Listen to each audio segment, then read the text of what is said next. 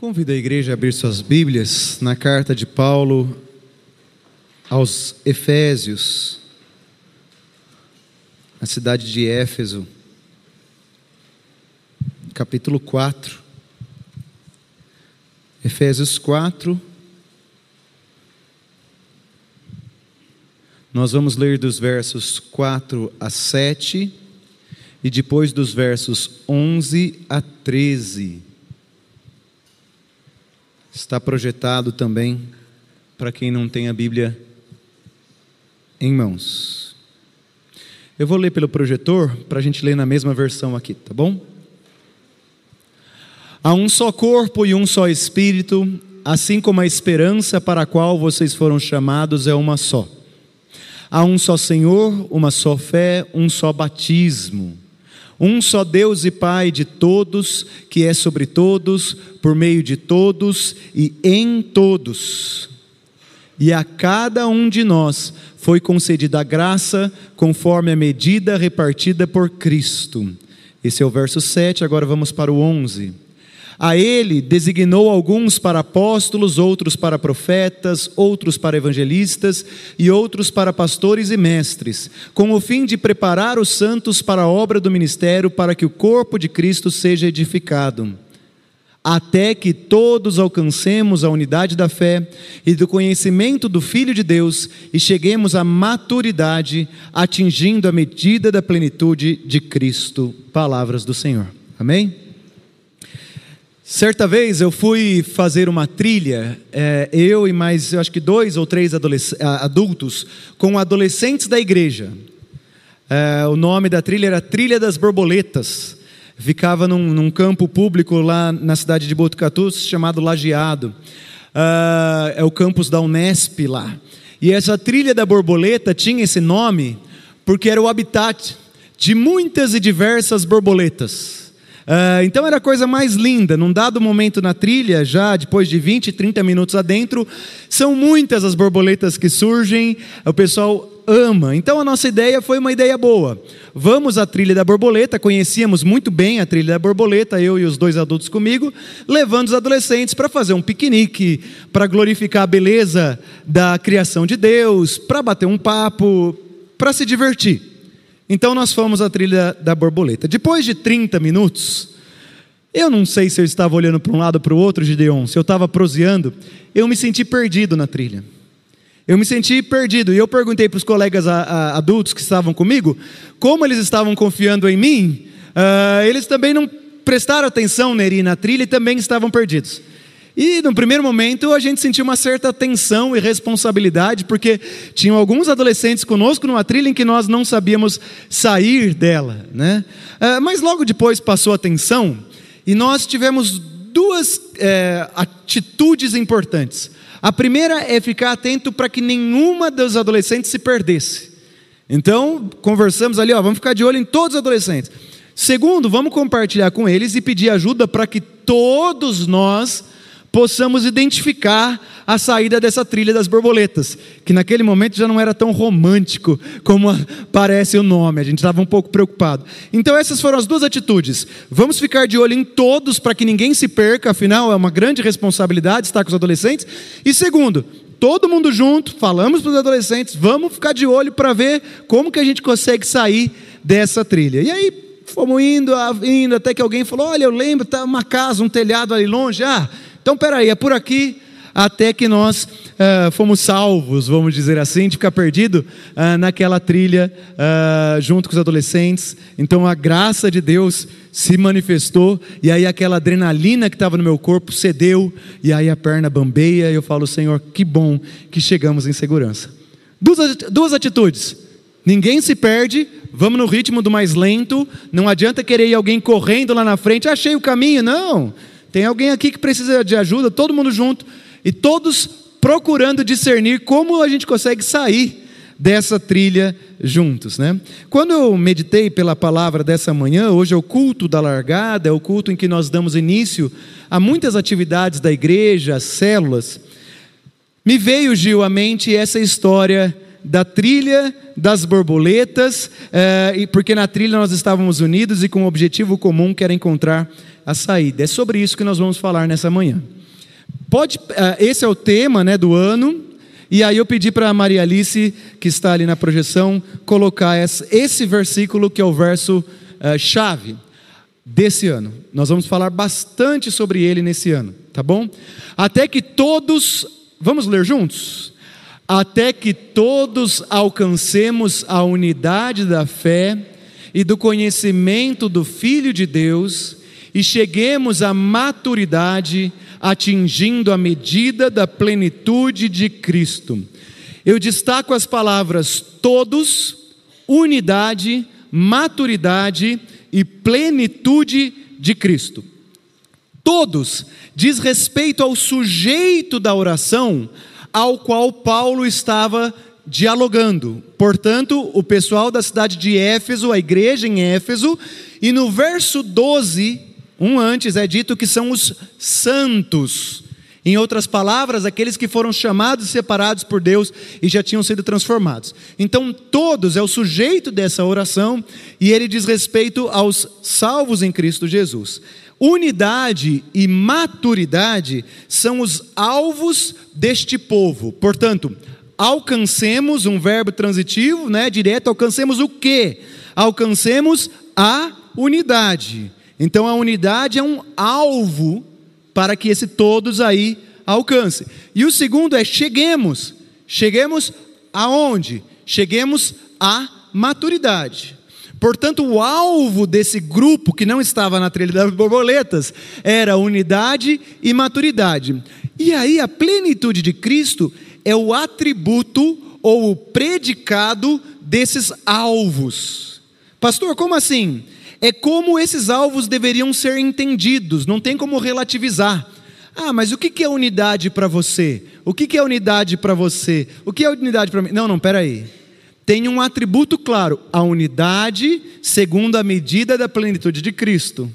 Ah, o que é maturidade? Para um é uma coisa, para o Zig é outra. Não, não, não maturidade segundo a medida da plenitude de Cristo. Então, a, a medida da plenitude de Cristo é o atributo ou predicado desses dois alvos. Nós devemos ser unidos como Jesus é unido com o Pai e com o Filho, e nós devemos ser maduros, portanto frutíferos, como Jesus é maduro e frutífero. Nessa manhã, para começar essa caminhada no ano, eu quero destacar uma característica de como nós podemos chegar até a maturidade, juntos. E preste, fique comigo, preste muita atenção. A característica é a seguinte: o amadurecimento só acontece na unidade. Esse amadurecimento que Deus deseja que nós, povo de Deus, tenhamos, Elce, só acontece quando nós estivermos juntos. Nós Todos participamos da edificação do corpo de Cristo. É Deus quem edifica, é Deus quem nos torna maduros. Nós fazemos parte desse movimento da salvação de Deus. Veja, segundo a, a Bíblia, a salvação ela é individual. O doutor Onésimo não consegue garantir que a, a dona Ziolé vai ser salva. A salvação, segundo nossos estudos, ela é individual. Cada um de nós tem uma experiência com o Senhor que aviva o nosso ser, que desperta-nos para a vida, e então nós reconhecemos Jesus como nosso Senhor e Salvador. OK? Porém, mas essa salvação individual se expressa na comunidade, no comunitário. Nós fomos salvos da morte, da perdição, resgatado do reino das trevas, segundo a palavra de Deus, e levados para o reino da luz, levados para o corpo de Cristo, onde nós encontramos a vida verdadeira. Não existe um corpo de Cristo para Dona Odete, um corpo de Cristo para o Andrade, um corpo de Cristo para o pastor Matias. Todos nós vamos participar deste mesmo corpo. Não tem como eu ter um cantinho meu, ah, eu vou ficar aqui, ó, me, reconheci Jesus como meu Salvador, quero amadurecer, mas deixa eu, a Jéssica, eu comigo mesma, não quero me juntar com essa gentalha, eu vou ter um corpo de Cristo só para mim, sou eu e Deus. Eu vou estar ali em comunhão constante, na glória celestial, eu e Jesus, vai ser muito gostoso. É? A Bíblia não nos dá é, condições de afirmar isso. O que a Bíblia fala é que todos nós cabemos no corpo de Cristo. Não só nós, mas os que já morreram e os que virão, que entregarão as suas vidas a Jesus. Todos nós vamos participar de um mesmo corpo, como filhos e filhas do mesmo Pai Celestial. Em Éfeso, nós estamos falando de Efésios, Morosini, em Éfeso e também em Jerusalém, o apóstolo Paulo estava combatendo o perigo de duas igrejas: a igreja dos judeus cristãos, que era a igreja de Jerusalém, e a igreja dos gentios cristãos, que era a igreja de Antioquia, de Éfeso, da Galácia. Paulo estava, o Paulo, o apóstolo Paulo, muito preocupado porque existia divisões ali. Existia a chance dos circuncidados e dos não circuncidados entenderem que são dois corpos distintos. Paulo tinha plena convicção do chamado de Deus para o seu povo, um chamado para a unidade e a maturidade no temor de Cristo. Por isso, Paulo falava, Elce, tanto aos circuncidados, quem nos visita circuncidado era uma marca no corpo, no pênis masculino, que era feito desde Abraão e era ordem entre o povo de Israel. Mas os gentios não tinham mais essa marca, esse corte. E Paulo falava tanto aos circuncidados quanto aos não circuncidados, aos descendentes de Abraão e aos gentios. E eu digo mais, ele foi chamado para isso e Deus levantou homens e mulheres, e a gente pode citar vários, que fizeram esse trabalho da unidade. Muitas das verdades ensinadas por Paulo se fundamentam na unidade. Eu vou dar dois exemplos: a verdade da regeneração e a verdade da justificação. Regeneração, nós fomos feitos novos pelo lavar regenerador do Espírito. Isto é, nós nascemos de novo e fomos integrados ao corpo de Cristo. A regeneração se dá na integração do crente ao corpo de Cristo, porque fora de Jesus estamos perdidos. Então, quando o dom, Ivani, é dom, não é mérito, da regeneração, quando Deus cumpriu na sua vida um novo nascimento, você já nasce no corpo de Cristo. Cristo é a luz. Nós participamos do reino da luz. Você já nasce, assim como a Bianca, nasceu incluída numa família, é inerente, é intrínseco à existência da Bianca, fazer parte de uma família que é de difícil sobrenome, de lindo sobrenome, que eu nunca me arrisco, João. Uh, é, aquele que é regenerado, que nasce de novo, é inerente à regeneração a participar da, da, do corpo de Cristo. E o ensino, Paulo, da justificação, que eu já vou explicar agora, que Paulo falou, também se fundamenta na unidade. Uma vez que eu fui regenerado, que eu faço parte do corpo de Cristo, agora eu estou justificado. Somos justificados. Por quê? Porque agora eu creio que eu sou salvo porque eu estou em Cristo. O que, que é a justificação, dona Conceição? Quando a senhora chegar lá no céu e perguntarem assim, por que que eu estou brincando, isso não está na Bíblia, é uma liberdade poética. Por que, que a senhora deve entrar no céu? A senhora fala: a minha justificativa é que eu não sou merecedora, mas Deus me deu a graça de nascer de novo. E quando eu nasci de novo, eu fiz parte do corpo de Cristo. E se Cristo entra, eu que faço parte do corpo, entro com Ele. Entende, Tiago? Porque eu estou em Cristo e Cristo entra e sai a hora que Ele quer, Ele vai por onde Ele quer.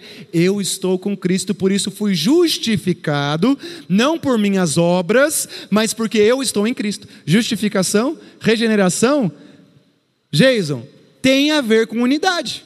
E não é o corpo de Cristo que o Neri está sozinho lá curtindo. É o corpo em que todos nós estamos. Segundo Paulo, uma vez salva, a pessoa é transformada Paulo diz em Colossenses que todos nós aqui somos circuncidados, sabia? Paulo diz que nós somos circuncidados não por mãos humanas, mas por Cristo, pelo despojar da carne. Colossenses 2:11. Esse sinal da circuncisão foi dado no despojar da carne. A circuncisão era o corte de uma pele que existe no pênis do homem. Esse corte representava, eu não quero ter a ver com essa carne caída. Quando Cristo, o Biratã, diz que nós fomos circuncidados com Ele, não por mãos humanas, é que Ele fez o corte desta carne que nos afastava do Deus Santo e Perfeito. Tá certo? Então Paulo, ele está proclamando a unidade, falando de compartilhar a mesma fé, a mesma esperança, sendo filhos do mesmo Deus e Pai, de todos, que é sobre todos, por meio de todos e em todos. Assim, nós podemos dizer que o amadurecimento que você tanto deseja na sua vida, o verdadeiro amadurecimento, só acontece na unidade. Porque eu estou unido em Cristo, eu amadureço, porque o corpo todo vai ser edificado, e como eu faço parte dele, eu serei edificado junto, Lutero. Fora de Cristo, da videira verdadeira, eu serei infrutífero, ou seja, não maduro, segundo o Evangelho de João, capítulo 15. Não vale a pena tentar ser maduro por conta própria. Quem aqui não quer ser maduro para lidar com uma situação difícil nesse ano? Quem aqui não quer ser madura para poder lidar com confrontos, oposições, não tente por conta própria. Pode passar, irmã presbítera Maria Alice. João Calvino, suíço, well, na verdade trabalhou na Suíça, reformador, ele diz assim: vamos ler juntos? Nenhum membro do corpo de Cristo recebe uma tal perfeição que o torne apto a suprir suas próprias necessidades sem a assistência dos outros. Irmãos, um dia Deus te chamou para uma vida nova. Amém? Chamou a mim também. Ele ainda não, se ele ainda não te chamou, peça para ele. Fale, Senhor, me chama, me desperte para essa vida maravilhosa. E isso só foi possível porque Jesus Cristo se entregou por nós por amor e se deu, deu a própria vida para que nós pudéssemos viver. Essa vida nova com Deus é uma vida compartilhada. Nós compartilhamos, Fran, da mesma missão. A tua missão, a minha missão, ela é a mesma, porque é a missão dada por Deus. Ah, nós participamos da mesma filiação. Nós somos filhos adotivos, adotivas do mesmo Pai e partilhamos a nossa esperança.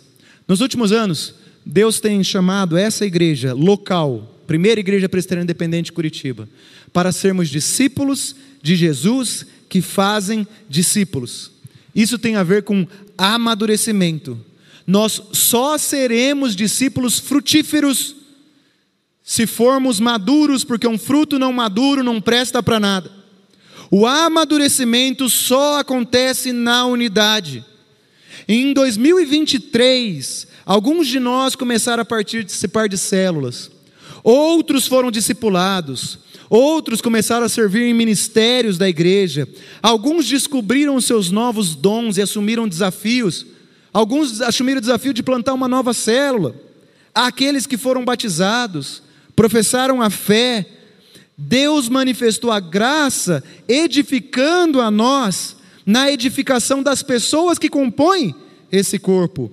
E isso acontece porque nós olhamos juntos para Jesus. E aqui eu quero aprofundar só mais um pouquinho, tá? O amadurecimento acontece na unidade, Dona Conceição, mas quando junto nós estamos olhando para Deus.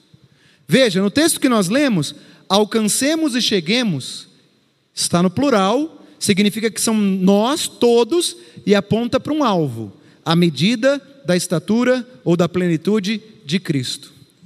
O amadurecimento acontece quando junto nós temos o mesmo alvo. Eu quero que o Nelson atinja a estatura de Cristo. Eu quero que a Sônia atinja a estatura de Cristo. Eu quero que a Leda não adianta só eu alcançar. Não adianta só eu amadurecer, Norine. Isso é categórico para o nosso tempo. Estamos, como povo, influenciados por um tempo extremamente individual e individualista, que nasce lá atrás, na origem dos Estados modernos, com pensamentos nobres de Hobbes, Locke e Rousseau, pensamentos do direito da propriedade, direito do indivíduo, pensamentos nobres como a Revolução eh, Francesa, da liberdade, a igualdade, fraternidade, coisas boas, pensamentos bons como o sufrágio universal no início do, do, do século XX, coisas boas em que vai valorizando os direitos da pessoa, mas foi passando o tempo, passando o tempo, Gil, que chegou um momento, eu e só eu, o que eu vou fazer para ser feliz? Eu, eu pego os livros best-sellers que tem nas livrarias de hoje, ele fala de você e eu não quero mais saber de ninguém. Esse é o tempo que Deus nos colocou, mas nós somos peregrinos aqui, Norine. E nós não podemos esquecer, porque senão, daqui a pouco, eu, como cristão, estou querendo buscar só o meu desenvolvimento, a minha maturidade, o meu bem-estar com o Senhor Jesus, o meu crescimento. Eu quero te falar, isso de nada vale. Se o seu irmão não estiver contigo, se nós todos unidos, João, do mais pequenininho, da criança, ao mais idoso que está na UTI, não for edificado, nós não amadureceremos na unidade, porque eu fui só comigo e eu não fui com o corpo. Se eu deixo uma criança naquela trilha da borboleta, eu vou ter problema. Ah, mas eu quero ir correndo na frente. Não vai, Jason. Não vai correndo na frente, vai no ritmo, vai sendo usado, é porque é no corpo que Deus vai dando a bênção, revelando, se despertando, avivando. Paulo sabia disso. Ele sabia que nós não estamos numa corrida de maratona, mas numa corrida de revezamento. E nós avançamos porque a graça de Deus está sobre eu, sobre você, sobre você, sobre cada um de nós, e porque a graça de Deus está em todos nós. É aí que nós crescemos, inclusive sobre aqueles que estão além da nossa igreja local, porque o corpo de Cristo transcende as placas denominacionais. Portanto, quando amadurecemos como igreja local, estamos colaborando pela graça com a missão de Deus no mundo. Eu vou repetir: quando essa igreja, pela graça de Deus, Gabriel, começa a entender que nós vamos pegar um na mão do outro e vamos rumo a Cristo Jesus, que é o nosso exemplo, pela graça de Deus nós vamos amadurecendo e aí nós vamos colaborando para o que Deus está fazendo no mundo. Porque, Fábio, quem tem que amadurecer é a igreja de Deus, e a igreja de Deus, segundo João Calvino, ela é invisível, é todo mundo. É quem está na China, quem está em Cuba, quem está na Coreia, quem está nos Estados Unidos, e por isso a igreja tem que orar Orar não só por você, mas pela missão de Deus no mundo. E se Deus for gracioso, e esse é o nosso clamor, Marília, Ele vai edificar essa igreja local e nós vamos dar a nossa parcela de contribuição para aquilo que Deus está fazendo no mundo. Paulo sabia que a maturidade não seria alcançada por meros esforços individuais, ela é obra divina. Assim como a regeneração e a justificação são obra divina, a maturidade também. E ela só acontece se o corpo estiver firmado em Cristo. O amadurecimento acontece quando clamamos juntos e desejamos ardentemente refletir a beleza de Cristo como igreja. Nós estamos juntos, Edna, juntos e juntas, desejando refletir a beleza de Cristo para a cidade de Curitiba. Rocha, nós estamos juntos como irmãos e irmãs, desejando que todos cresçam. Porque às vezes o que eu vejo como igreja, e não só aqui, é que nós estamos preocupados com outras coisas que não o crescimento do corpo de Cristo. Sabe como eu serei edificado? Porque eu estou no corpo, eu vou me beneficiar, Aziolé, do crescimento desse corpo. Paulo, ele diz assim: um só corpo, um só Espírito, pode passar, Maria Alice. Uma só esperança, um só Senhor, uma só fé, um só batismo, um só Deus e Pai de todos nós. Sete unidades. O número sete na Bíblia simboliza a perfeição de Deus. E a trindade está aqui, ó. Espírito Santo, Senhor Jesus, Deus Pai. Irmãos, toda a estrutura dos apóstolos, profetas, evangelistas pastores e mestres, está a serviço da edificação do corpo de Cristo. O corpo de Cristo é edificado por pecadores indignos como eu e você, que foram salvos e transformados. E a edificação do corpo só acontece quando todos são edificados. Eu quero concluir, porque nós vamos ter a largada agora. Nesse ano, nós vamos falar muito sobre isso. Quando a Ivani cresce, eu cresço com ela, porque nós estamos no mesmo corpo. Quando Adelaide cresce, eu cresço com ela, porque nós estamos no mesmo corpo. Todos são importantes, porque Cristo nos tornou importantes quando morreu na cruz do Calvário e nos deu o poder de sermos feitos filhos de Deus. Quer um exemplo, Paulino? A Bíblia fala do filho pródigo e do filho mais velho, dos trabalhadores que servem no mesmo campo e recebem o mesmo denário, da ovelha perdida que é resgatada e somada às 99 dos diferentes crentes que têm funções diferentes, mas participam do mesmo corpo, que bem ajustado é edificado, dos judeus convertidos e dos gentios, de Jerusalém e dos confins da terra, da Judéia e de Samaria, nós somos convidados a participar deste lindo corpo que é a comunhão viva, para que Deus revele o seu poder e seja engrandecido. Por que, que será que eu lembrei da trilha das borboletas quando eu fui ler? Eu fiquei pensando nisso. Eu acredito que é porque nós mantivemos a unidade e queríamos sair daquela perdição. Todos nós somos convidados a ter os olhos fitos na medida da plenitude de Cristo. Não eu, mas nós, regidos pelo Espírito de Deus, dependentes do Espírito de Deus, instruídos pelo Espírito de Deus. Ah, e eu quero concluir dizendo que a igreja primitiva, ela só foi frutífera quando ela amadureceu. Quando os primeiros discípulos foram amadurecendo pela graça, eu não quero usar a palavra expansão. Muitas vezes a gente usa a palavra no em que ela se expandiu. Só que eu tenho pensado, num contexto pós-colonial, essa expansão ela pode parecer de domínio. Eu acho que a palavra frutífera é mais bonita. Quando a igreja foi amadurecendo, eles testemunharam frutos de arrependimento, frutos de cura, frutos de conversão, frutos de transformação. E aí a igreja cresceu. Irmãos e irmãs, a nossa igreja nesse ano, e esse vai ser o convite, a, a gente tem que orar juntos e juntas. A partir de terça-feira, eu quero falar agora publicamente, toda terça-feira, seis horas, seis e meia da manhã, eu estarei aqui no templo. O pastor Matias fez isso no ano passado e nós vamos continuar fazendo. Bira, conto com a tua presença. Seis e meia da manhã, das seis e meia às sete e meia. Toda terça-feira, sabe por quê? Porque a gente quer orar junto. Você é convidado, homem mulher, criança e idoso. Vamos participar disso que Deus tem para nós? Eu quero amadurecer com você. E aí, eu tenho convicção que Deus vai avivar cada vez mais a nossa igreja, despertar os nossos olhos, e aí nós vamos ser cada vez melhores discípulos que fazem discípulos de Jesus. Amém? Que Deus nos abençoe.